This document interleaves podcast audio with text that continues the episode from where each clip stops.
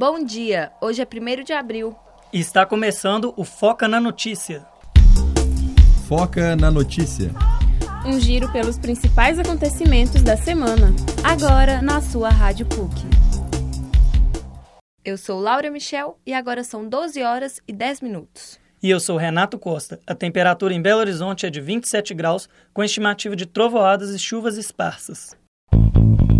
Economia. Abrindo o programa, a repórter Ana Luísa Santos fala sobre o aumento no preço de medicamentos. A partir de hoje, o preço dos medicamentos poderá subir. A CEMED, Câmara de Regulação do Mercado de Medicamentos, fixou em 12,5% o aumento máximo permitido aos fabricantes.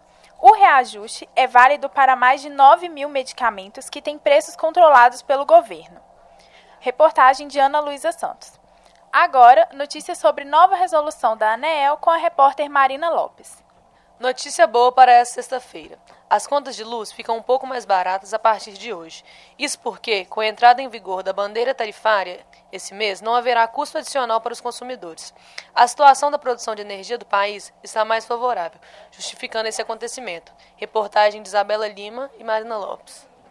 E Thaís Milani traz dados sobre o desempenho da indústria em fevereiro. A indústria teve queda de 2,5% em fevereiro, se comparada ao mês anterior, segundo o IBGE. Esse é o pior resultado desde dezembro de 2013, e a retração já acumula 11,8% nos dois primeiros meses do ano. A restrição ao crédito, a redução do poder de compra do consumidor e a inflação alta são os principais fatores que comprometem o setor industrial. É com você, Laura. Obrigada, Thaís. Política. O repórter Ivens Barros informa sobre a nova etapa da Operação Lava Jato. A 27ª fase da Operação Lava Jato teve início nesta madrugada em São Paulo e foi batizada de Carbono 14, em referência a procedimentos usados para investigar fatos antigos.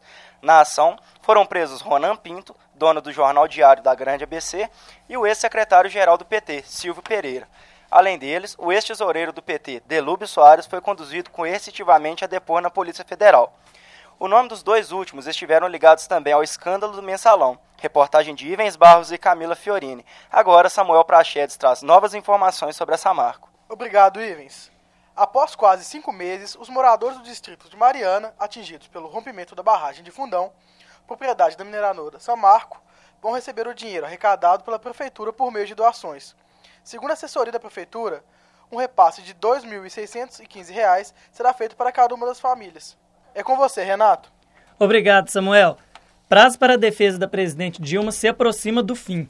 A repórter Maite Vasconcelos traz informações. A Câmara dos Deputados realizou nesta sexta-feira uma sessão de debates que será a penúltima para o fim do prazo para a presidente Dilma Rousseff apresentar a sua defesa no processo de impeachment. Agora é esperado que o advogado-geral da União entregue a defensiva na segunda-feira, quando se encerra o prazo para tal. Mundo. E o ebola continua causando mortes. Libéria registra mais uma vítima. O repórter Jader Teófilo conta sobre o acontecimento país da África Ocidental, que havia sido declarado livre do vírus em novembro de 2015, anunciou hoje a morte de uma mulher de 30 anos no Hospital Redemption.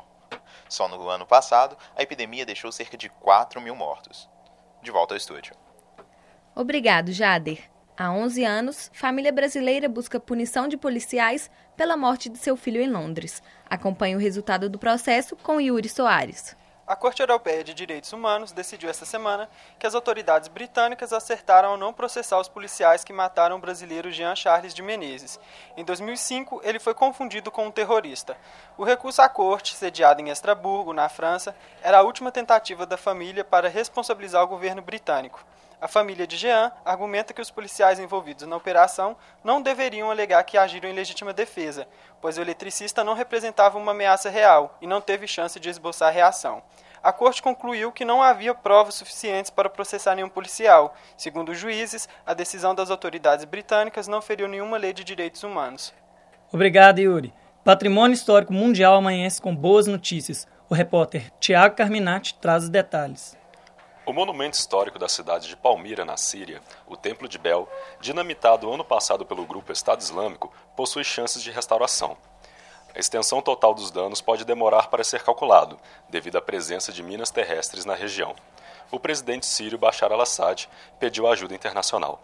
A Rússia, sua maior aliada, enviou um esquadrão antibombas para limpar o entorno do templo. A cidade de Palmira foi reconquistada por tropas sírias no último domingo.